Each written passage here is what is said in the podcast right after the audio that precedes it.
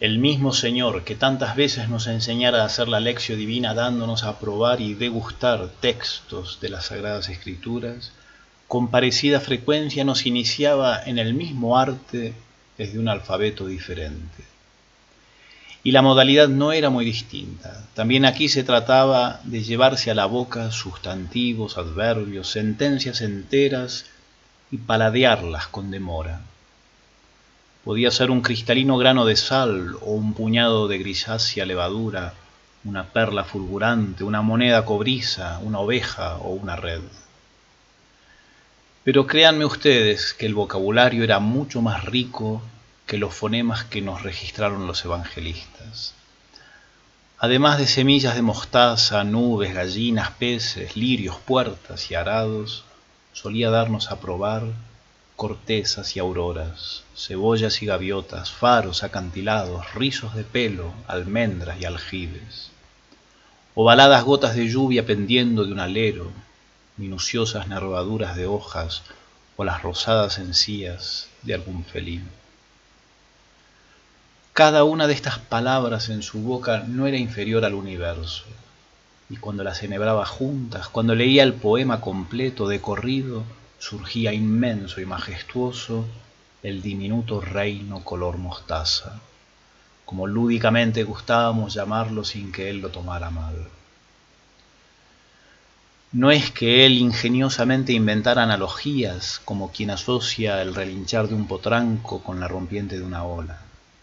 La invención era inversa en todo caso. Cada veta de madera hecha por sus increadas manos había sido pensada, diseñada y elaborada en orden a expresar el reino. Había gramática y sintaxis en la elección de cada textura, de cada aroma, de cada color. Y de ese intenso y extenso poema cósmico emanaba un sinfín de perfumes y sabores que había que aprender a catar y a deletrear. En muchas expresiones se daba una sutil fragancia todo termina bien. En el paladar incontables signos avisaban hay lágrimas en las cosas. Como era inevitable percibir el cambia tu vida, modulado desde un cielo rojizo o una nieve impoluta. Pero por sobre todo cada piedra, cada rostro, cada viento, cada fuego cantaba la gloria de Dios, su amor desmesurado y gratuito. Las clases de cata con frecuencia se arremolinaban en un asunto que al Señor le importaba mucho y que no nos resultaba fácil captar. Se trataba de un sabor, de, de, una astringencia delicada, muy difícil de verbalizar, o antes que eso, difícil de percibir. Era el sabor del infinito diminuto, una extrañísima y paradojal amplificación sin límites del por el encogimiento, por el achicamiento, como una implosión que deviene inmensidad, enormidad infinitesimal. Y todo esto lo podía decir paladeando la flor de una violeta, un pompón de panadero o lo que era su varietal favorito, unos inasibles granos de mostaza. De allí se instaló entre nosotros aquello del reino color mostaza, que aplicábamos a un sinfín de pormenores del diario vivir de la comunidad.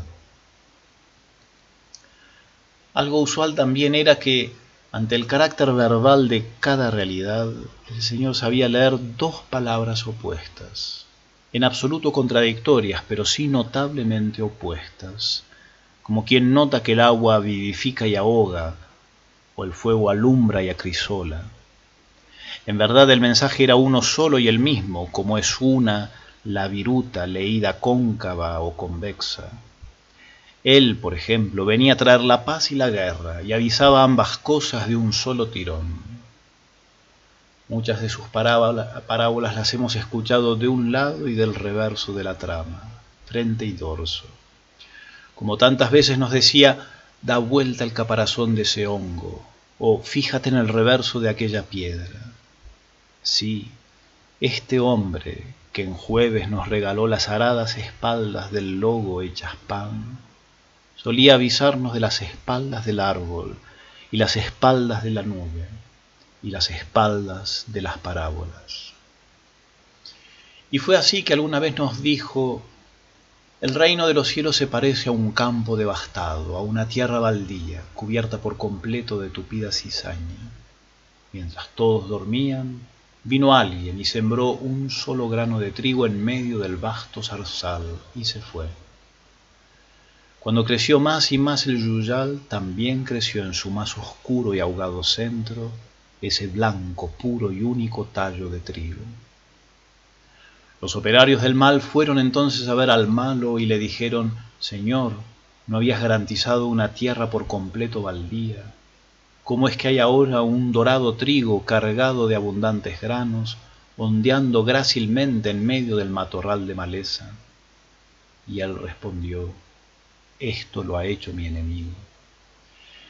¿Quieres que acabemos con él, que lo arranquemos? sugirieron con practicidad los peones del mal. Al cabo no es más que un solo tallo. No, apuró el mago, porque al sacudir la espiga de trigo, ésta esparcirá sus cuantiosos granos y diseminará el de trigo todo el baldío. Déjenlo allí, solo. Tal vez si nadie lo provoca, se le pudra el fruto en la espiga y nunca termine ni resembrado ni triturado por el molino, y no haya harina, ni haya pan, ni haya vida. Pero ellos no resistieron y lo arrancaron de cuajo, y con burlas y desprecio lo pasearon por todo el baldío como un trofeo de guerra, y lo echaron al fuego, y el trigo se hizo zarza y ardió en los bajos de la G. Y amaneció el tercer día, y la oscura tierra baldía conoció el oro, un opaco oro color mostaza, titilando por doquier entre medio del vasto cizañal la sangre del trigo había sido simiente de un inmenso trigal. Hasta ahí la espalda de la parábola, y pensé, si las parábolas son las espaldas del reino, la espalda de la espalda es su frente. Y levanté la vista y vi entonces, entre medio de la mucha cizaña, el meser hidalgo del reino color mostaza.